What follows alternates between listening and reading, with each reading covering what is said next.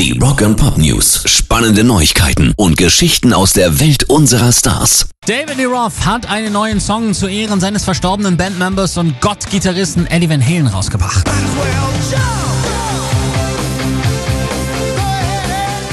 Somewhere Over the Rainbow Bar and Grill heißt die Schreibe, die er mit dem grandiosen Metal-Gitarristen John Five ins Leben gehoben hat.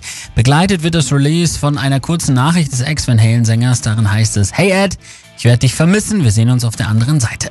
Der Songtitel, klar eine Anspielung auf das gleichnamige Lokal in L.A., Rainbow Bar and Grill, zu dessen ja ehemaligen Stammgästen, muss man leider sagen, Rocklegenden wie Keith Moon, Alice Cooper, Mickey Dolenz, Harry Nielsen, John Lennon, Ringo Starr oder auch Neil Diamond zählen. Rock and Pop News. Gilby Clark ist bereit für eine Rückkehr zu Guns N' Roses.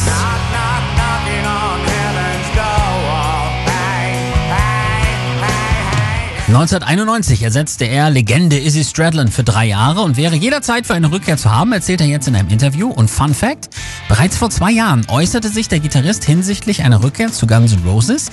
Da gab es dann auch eine Verabredung. Aber diesen Termin mit der Band im Vorfeld ihrer Reunion-Tour musste er absagen und das aus einem, wie ich finde, so erfrischend großartigen Grund, der in der heutigen und schnelllebigen und erfolgdruckbehafteten Zeit viel zu kurz kommt. Er konnte nicht, weil seine Tochter am selben Tag mit ihrer Band beim Lollapalooza Festival spielte und er versprochen hatte, es zu sehen.